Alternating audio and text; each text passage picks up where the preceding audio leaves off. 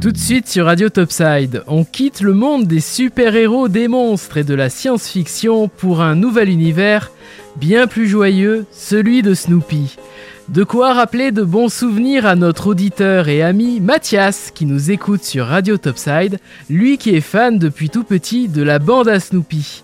Si nous connaissons tous ce petit chien Beagle de bande dessinée, eh bien sachez que le titre original aux États-Unis s'intitule Peanuts, mais pour nous, ce sera tout simplement Snoopy.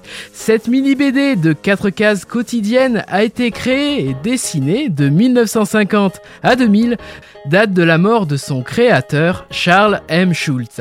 En tout, il aura écrit presque 18 000 mini-histoires de Peanuts. Snoopy est une série de gags qui s'appuie sur le comique de répétition où les mêmes situations entre les personnages reviennent tout au long de la bande dessinée. Le héros principal, c'est bien évidemment Snoopy, ce chien qui accompagne toujours son maître, Charlie Brown.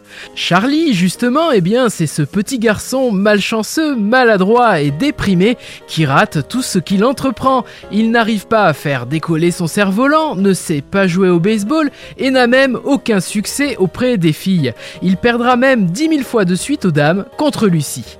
Snoopy, c'est bien évidemment le meilleur ami de Charlie qui le suit partout, sauf à l'école, bien sûr. Au fur et à mesure des épisodes, son comportement devient humain, il se met à marcher sur ses deux pattes, à penser et même à philosopher, bien souvent, il faut le dire, pour remonter le moral de son ami Charlie.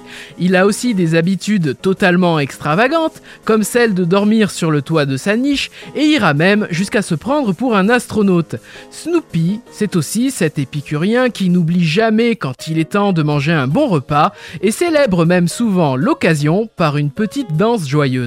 Au-delà du succès, Snoopy, c'est surtout un ami qui nous fait du bien, probablement, car il incarne le charme et la gentillesse. C'est un personnage qui vous donnera le change alors qu'il dort sur le toit de sa niche pointue, situation totalement improbable, il faut le dire, eh bien, il donnera l'apparence d'être confortablement installé.